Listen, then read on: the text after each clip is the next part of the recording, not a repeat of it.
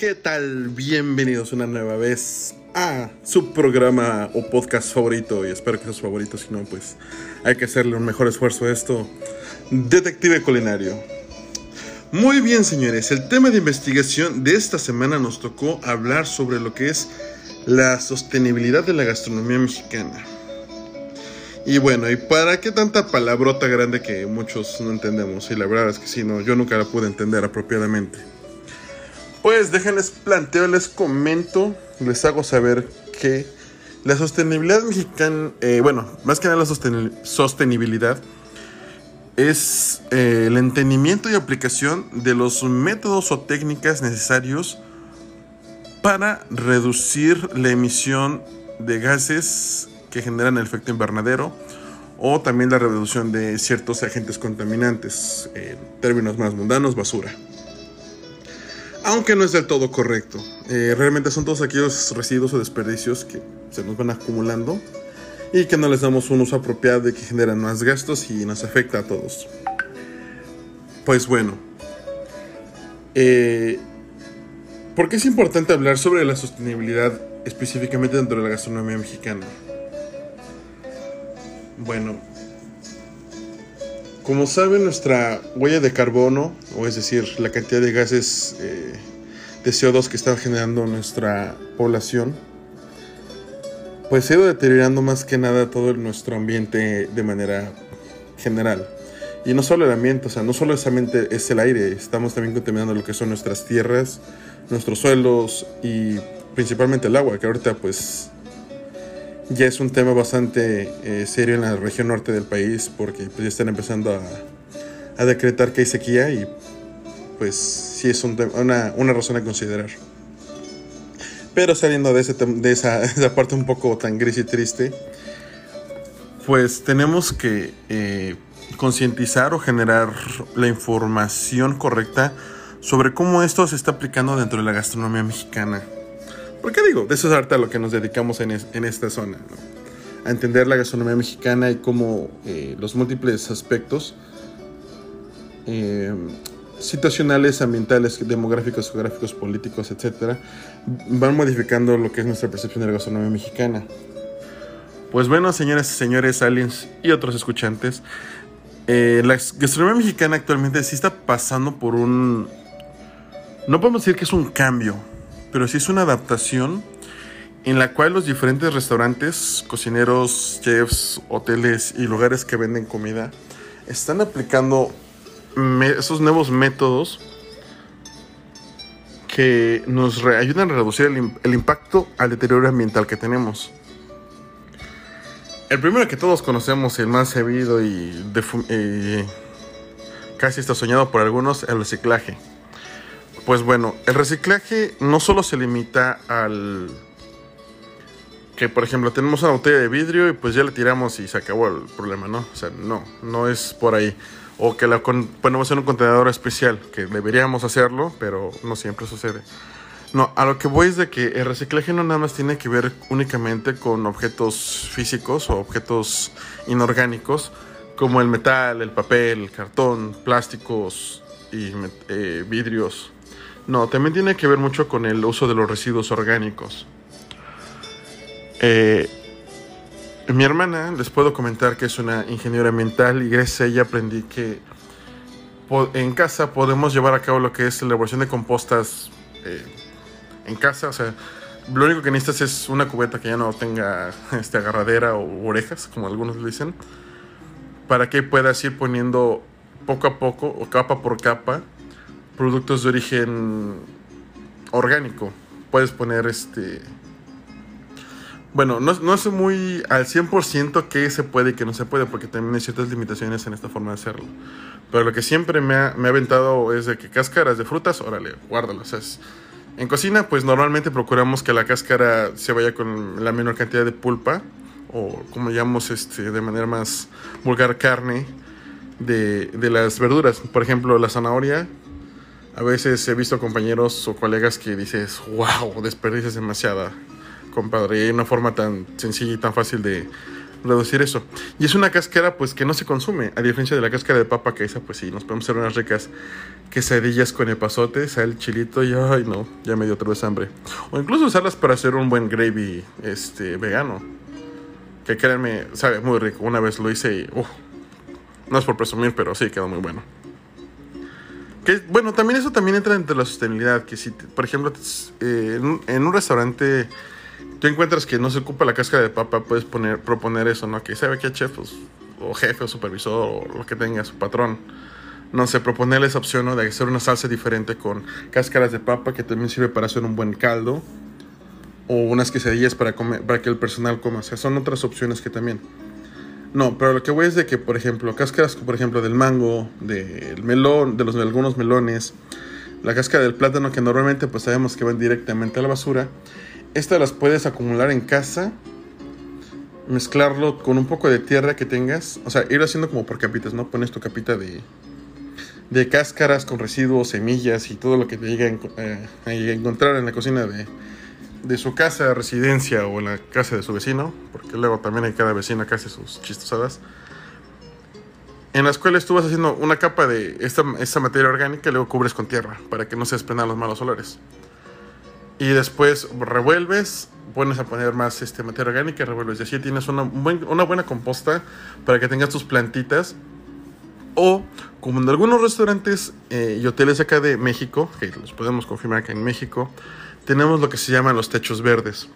Los techos verdes es una iniciativa en la cual se propone que en ciudades grandes como la Ciudad de México, Monterrey y Guadalajara eh, se destinen ciertos techos para que se puedan plantar eh, cualquier cosa verde, hasta incluso árboles.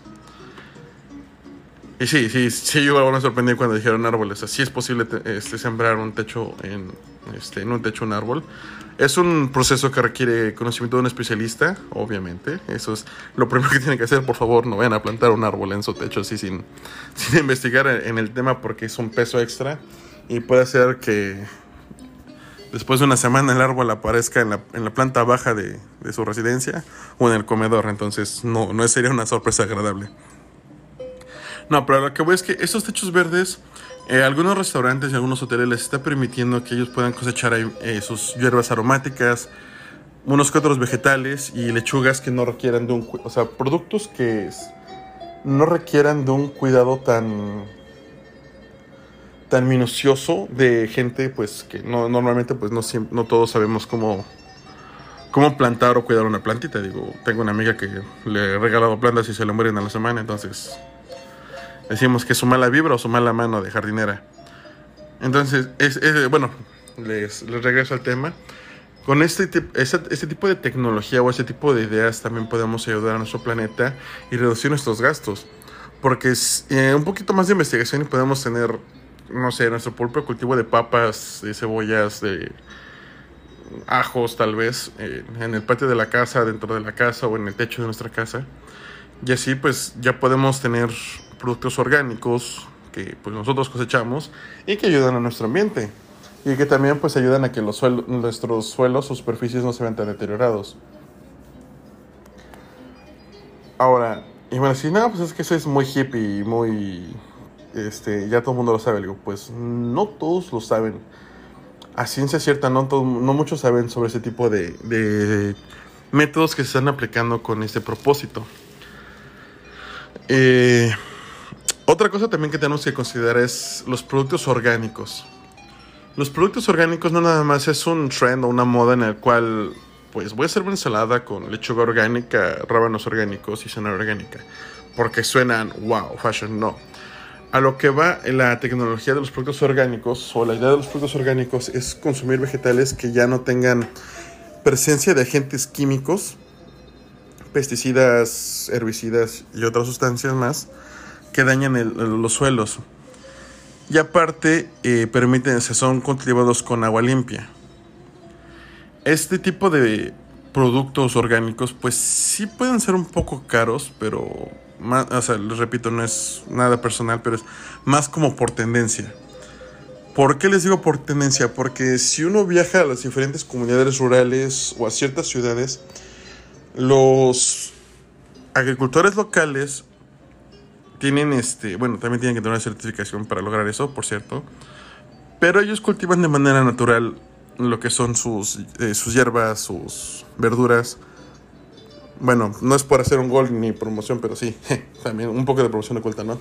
En el estado de Tlaxcala eh, todavía es común que encontremos en ciertas comunidades que en la parcela de, de una vecina o de una amiga tengan ahí su, este, su huertito de maíz con tantito calabaza, tantito frijol, listo como para cosechar o ya disponible, o sea, ya sembrado, ¿no?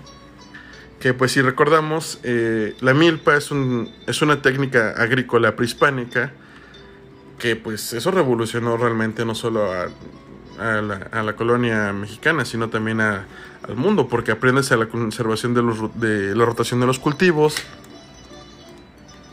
conoces eh, más que nada cómo, cómo vas nutriendo el suelo con, que, con las mismas cosas que vas cosechando. Y dices, wow. Y sí digo, wow, porque es muy... Es algo bastante interesante de aprender y de observar cómo tiene... Cómo algo, algo que considerábamos antiguo sigue teniendo ciertos beneficios en tiempos presentes. ¿Y por qué les digo esto? Porque ustedes fácilmente pueden ir a ciertos mercados eh, sea, no tiene que ser precisamente central de abastos, no tienen que ser algunas grandes cadenas de centros comerciales para adquirir productos eh, que sean saludables, que sean buenos, que sean baratos.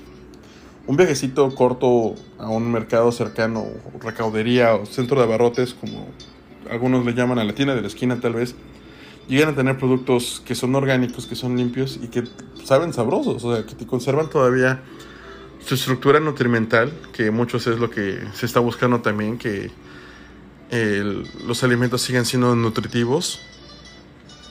Porque pues hay, hubo un, debate bastante interesante con esto del maíz eh, pues modificado genéticamente que, que aún sigue haciendo ruido, pero no es, el, no es el tema de este podcast. Solo es por mencionar algo, ¿no? Que ese tipo de maíz pues no aportaba tanta los beneficios nutrimentales que tenemos de nuestro querido maíz criollo y que pues además terminaba haciendo que el suelo en el que este se desarrollaba pues ya no se usara para no fuera tan factible para que pudiera producir más alimento. Ahora, em, regresando más a nuestro tema de la sostenibilidad, ¿qué otra forma tenemos de ayudar a nuestro ambiente o qué otra forma podemos de, de impulsar a nuestro negocio? Yo recuerdo que hubo una temporada en la cual se hizo muy eh, muy práctico, muy común que tomaras el vaso de la caguama, bueno, lo que es el envase de la caguama, el envase de la cerveza, ponerle un, un, este, un hilo con algodón, remojarlo en suficiente alcohol, prenderle fuego y después ponerlo en agua fría para hacer tus vasos de, de, este, de vaso de cerveza o vaso de caguama. Y eso suena, suena algo pues bizarro realmente, pero que tiene una, una bastante un uso bastante práctico en todos los, en todos los nuevos establecimientos, nuevos negocios. Digo, con, eh, tengo, conozco el restaurante de un amigo que usó los envases de, de, este, de Caguama como focos para, o sea, para la iluminación. Yo le propuse que hiciera lo mismo, pero con vasos nada más que pues requiere un poquito más de... O sea, 5 o 10 pesos más de esfuerzo por parte de él, pero dice que no, que no quería hacer eso. Y bueno, este, perspectivas de cada quien, ¿no? Pero eso también puede ser una opción, que los envases de cristal no solamente se usen para almacenar cosas, que en la, en la casa de ustedes guardo especias, guardo, por ejemplo, los sobres de que me llega a sobrar katsu, mostaza o cualquier otra cualquier otra salsa por ahí guardada, las puedo almacenar ahí y me ahorro espacio, sé dónde están y pues se mantienen relativamente frescas. Esa es una opción también. Ahora, eh, en México, pues tenemos restaurantes de alta gama y de, gama media que están haciendo uso de estos, de estos mismos eh, recipientes o de este, del reciclaje más que nada para darle presentación y forma a sus diferentes negocios. O incluso llegan a, eh, llegan en cierto punto a consultar artesanos locales. Que eso, eso se me hace bastante, bastante genial que recurran a artesanos locales para el diseño de sus muebles, de sus sillas, de sus mesas, porque no solamente están impulsando pues lo que es este la sostenibilidad como tal, sino que también están apoyando económicamente eh, el área del área donde están desarrollando Y pues la gente también conoce lo que es parte de la, artesanía mexicana. Porque aunque ustedes no lo crean, aquí en México pues sí tenemos eh, varios invitados internacionales. Pero muchas veces uno no se da cuenta. ¿Por qué les digo esto? Ahorita checando redes sociales, hay una, este, una, una, aplicación de videos cortos en los cuales hay coreanos, hay chinos, hay japoneses que están viviendo en México y que narran parte de sus aventuras, pero más que nada por aquellas cosas tan extrañas para ellos, pero tan únicas y comunes para nosotros que hacen la diferencia. Desde un puesto de elotes hasta un restaurante con donde venden, eh, no sé, ¿qué les puedo decir? Eh, una fonda, por así decirlo. Pero si en esta fonda tenemos sillas diseñadas por un artista local, un artesano, no un artesano, sino un artesano local, por ejemplo, X, Don Jerónimo, por, por ponerle un nombre a una persona que llegue, Don Jerónimo me diga, ¿sabes qué? Quiero unas sillas más o menos así comoditas, que no estén tan altas, no estén tan chaparritas, que podamos, los gorditos nos podamos sentar a gusto. Imagínense llegar a un local así tan diseñado tan personalmente, pero que tenga todo el toque mexicano por la creatividad que llegamos a tener. Que no, no me van a dejar de mentir, pero la creatividad mexicana pues siempre ha estado presente y a flor de boca de todos y si no pues chequen algunos videos. Digo, hay unos que sí nos, no nos dan buena fama y otros que, wow, nos dan a, nos dan a conocer muy fácilmente. Incluso si no me recuerdo hubo un músico que elaboró una batería a partir de puro material reciclado, que eso también puede ser una, una buena... Eh, idea para que un restaurante, un hotel o cualquier establecimiento que sirva alimentos pueda eh, decirle a sus músicos, ¿sabes qué? Si vas a tocar tu música, tenemos que hacer elementos, o sea, que podamos construir tu batería de cero. La guitarra no, porque la guitarra sí requiere como que ciertos materiales especiales para que suene bien.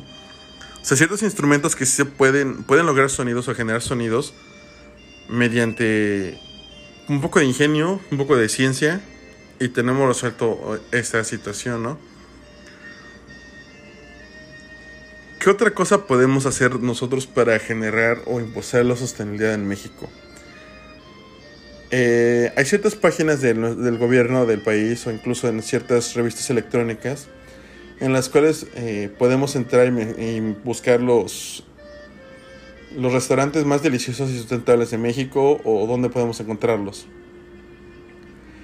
Que de hecho hay uno en Puebla que se llama, si no me recuerdo, el recaudo.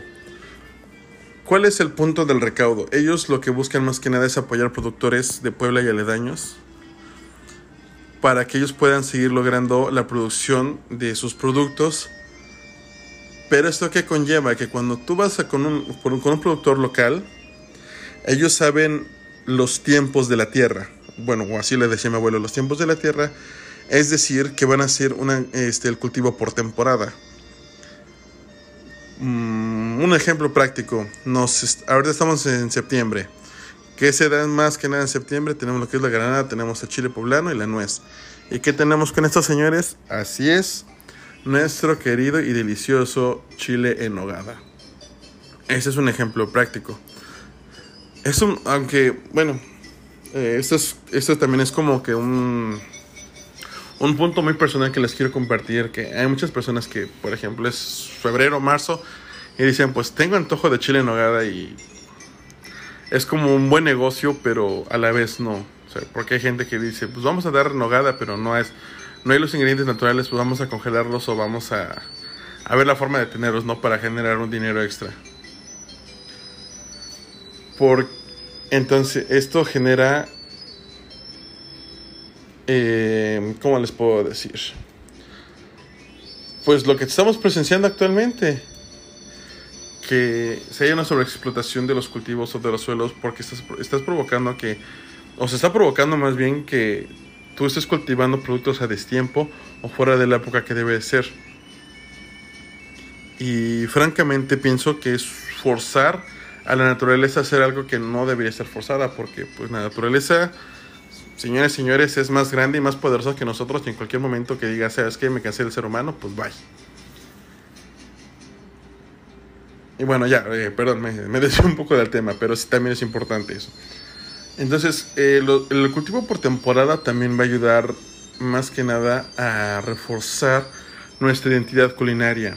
¿Por qué, señores, señores y aliens? Porque si uno se da cuenta, eh, los platillos siempre traen memoria. Y esa memoria viene ligada más que nada a situaciones. A, sí, viene ligada a situaciones, viene ligado a momentos, viene ligado a días, a, climas específicos. En lo particular, yo les puedo decir que creo que en un podcast anterior yo les había comentado que en enero, pues en mi cumpleaños mi abuela me hacía un plato conocido como migas.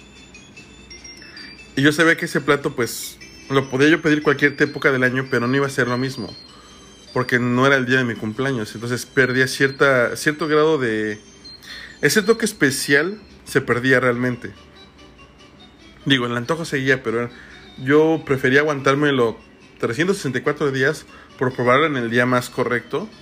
Porque pues también era un plato que le, hacía, eh, le daba cierta felicidad a mi abuela y pues en su sabor se notaba la felicidad que, que ella buscaba transmitir. Y es algo que también eh, yo espero y anhelo que también se pueda transmitir cuando volvamos a retomar con mayor fuerza y con mayor presencia esto de los cultivos temporales. O, bueno, no sé si lo estoy diciendo apropiadamente el término, pero el respetar más que nada en qué tiempo podemos cosechar qué, qué podemos cultivar qué. Porque la naturaleza por sí sola ya sabe y va a saber en qué momento nos puede dar la mejor comida o la comida en su punto, porque igual no, no saben cómo es un, es un dolor de cabeza y una frustración profesional que cuando voy a ciertos lugares, incluso a algunos mercados, llego, toco la fruta y pues está toda verde. Y eso les aseguro que nos pasa muy seguido con el bendito aguacate. Que nos dicen, pues el aguacate sabemos que es verde, pero a lo que me refiero es de que no, está, no ha llegado a su punto de madurez suficiente para que realmente sea apetitoso. Y aparte, pues queremos consumirlo todo el tiempo. Digo, el aguacate es rico es muy beneficioso en cuestiones de salud, eh, nutricional. Pero pues también para que sepa mejor el aguacate que hay que ser un poco pacientes y disfrutarlo en el momento correcto. Porque si no, pues no tiene chiste. Bueno, para mi, a mi perspectiva no, no tendría como chiste. Ahora, las frutas, pues también, también eh, sabemos que ellas tienen un tiempo específico para consumir. Digo, la sabiduría de la naturaleza me sigue sorprendiendo cada que aprendo un poco más, cada que leo un poco más. Y es algo que pues ella suelta dictaminó, que cuando hace más calor, entonces cuando más fruta hay porque requieres más agua, requieres más nutrientes porque sudamos como puerquitos en, en el este en el caso y pues requieres hidratarte y qué mejor que una fruta de mano. Pero pues no todas las, todas las frutas están disponibles todo el tiempo.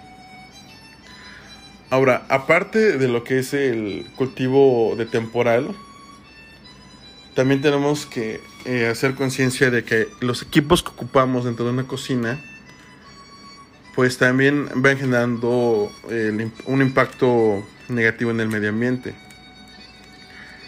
Actualmente se ha tomado mucho lo que es la influencia, bueno, yo quiero decir que la influencia italiana, pero también eh, debemos recordar que en México pues también tenemos un, un tipo de horno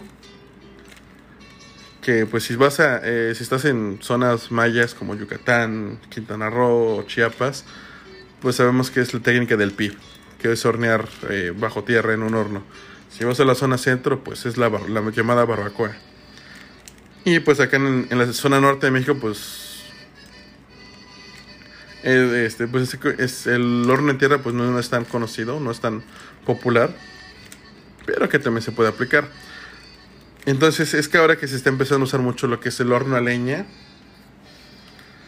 Y pues ¿qué se requiere para hacer uno a leña? Uno a leña, pues dependiendo igual del, maestro constructor, puede ser que use ladrillo o como nosotros lo hacíamos en tiempos, bueno, se hacían en tiempos más antiguos aquí en México con adobe, ladrillos de adobe, que este era un material más resistente, eh, conservaba bastante bien el calor, o sea, era un buen, un buen termo, este, termoaislante porque hay casas con adobe que, que en las que he tenido el placer de visitar y vivir. Que en verano están súper frescas y en invierno te mantienen bien calentito y no como las cosas que tenemos actualmente de, este, de block, que pues mm, conservan el calor en verano y te mantienen frío en, el invierno. Entonces pues, no, no está tan agradable esa situación. Entonces, ¿por qué los, los hornos de leña son tan importantes? Pues aquí podemos eh, reducir lo que es el consumo de gas, el consumo de energía eléctrica en algunos casos.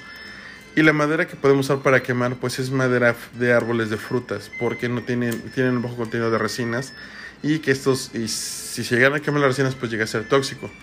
Entonces quemar madera es un poco más limpio que estar usando hornos eléctricos. Sí, hornos eléctricos, ¿por qué no? También el horno a gas también puede ser una buena opción. Y que puede ser, puede ser un buen complemento, no usar madera y gas para llegar a lograr una temperatura adecuada y una buena cocción de alimentos. Y digo que es influencia italiana porque, pues, la pizza eh, tiene presencia en todos lados. Y es un alimento, pues, sencillo y tiene presencia. O sea, todo el mundo conoce la pizza.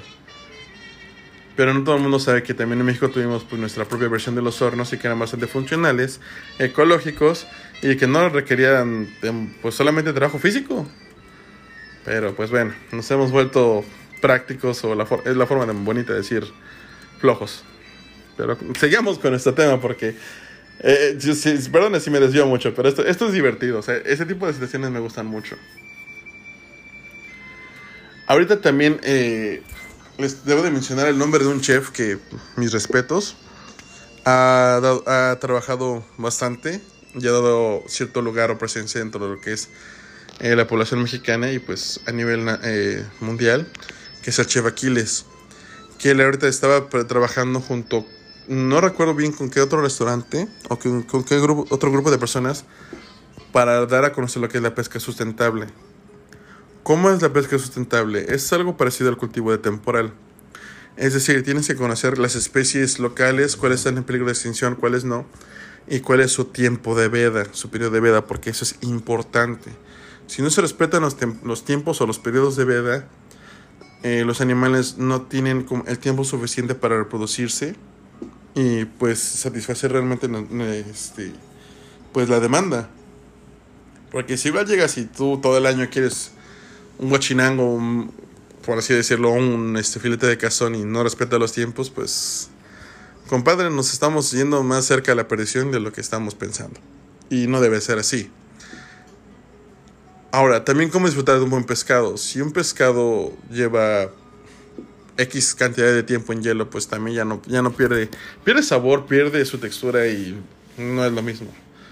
Pero igual tampoco todos podemos estar esperando viajar a, la playa o a un área cerca del mar para obtener un pescado fresco. No, también es conocer, eh, informarnos más que nada, eso, es lo principal. Informarnos el sobre, sobre cómo y dónde podemos llevar a cabo o quiénes llevan a cabo una pesca sustentable que nos permita probar pescados y decir, ¿sabes qué? Pues vamos a agendar en el año. Tenemos 12 meses, tenemos 365 días o 366 si nos toca año bisiesto en los cuales podemos disfrutar de los diferentes productos. Solamente es darnos el tiempo y la paciencia para poder disfrutar de todos los sabores que nos ofrece México. Ahora, ¿qué otra cosa es importante considerar dentro de la, sostenibilidad? Mm, hay métodos de conservación que nos permiten preservar los alimentos por un periodo largo de tiempo. El más antiguo, el más conocido, la deshidratación. Dejas X o Y producto al sol, retira su humedad y te dura meses, incluso a veces hasta años. El conocer este tipo de, de procesos, métodos o incluso utensilios, porque también hay deshidratadores que te ayudan a filtrar de que pues, el aire no te contamine tu comidita y te ayuda a concentrar la mayor cantidad de luz solar y a expulsar pues la humedad este, del, del ambiente que llegara a estar alrededor de tu producto, pues sea más eficaz, o sea, sea más eficiente y te ayuda a reducir tanto tiempo, tiempo de producción, que pues luego es lo más importante, ¿no? Porque se te llega a juntar la gente y Dios santo, que desorden. Y bueno, señores, ya para resumirles y ser un poco más concreto con este tipo de temas, eh, es muy importante y relevante para todo aquel que se dedique a conocer o estudiar o escuchar sobre la gastronomía mexicana, que también empiece a tener conocimiento sobre los métodos de sostenibilidad actuales, los métodos sustentables, O por qué no ser tan loco y agresivo y decir, ¿sabes qué? Pues voy a pensar en uno, voy a diseñar uno y lo voy a proponer para ver qué podemos hacer porque si realmente valoramos y apreciamos nuestros sabores, nuestra herencia, nuestra tradición, nuestra historia culinaria, es necesario que tengamos un lugar donde podamos hacerlas, un lugar donde podamos compartirlas y sobre todo personas a quienes les podamos dar a compartir esto. Porque si no, pues, señores y señores, vamos a tener, terminar dependiendo de comida enlatada o comida eh, provista por, a partir de un tubo y una máquina. Que nada más nos dé los nutrientes necesarios para sobrevivir. Y créanme, eso no, no es lo que busco, ni lo que busque cualquier chef o cocinero. Entonces hay que ponernos las pilas, hay que ponernos a investigar un poco más, a redactar. Si tienen alguna opinión, por favor, háganmela saber para ponernos a discutir o a platicar, conversar como la, forma más eh, idealística que le prefieran. Y así podemos tener una mejor perspectiva de la gastronomía mexicana contemporánea y el cómo mantenerla por mucho más tiempo posible. Eso es todo por el momento. Muchas gracias y hasta luego.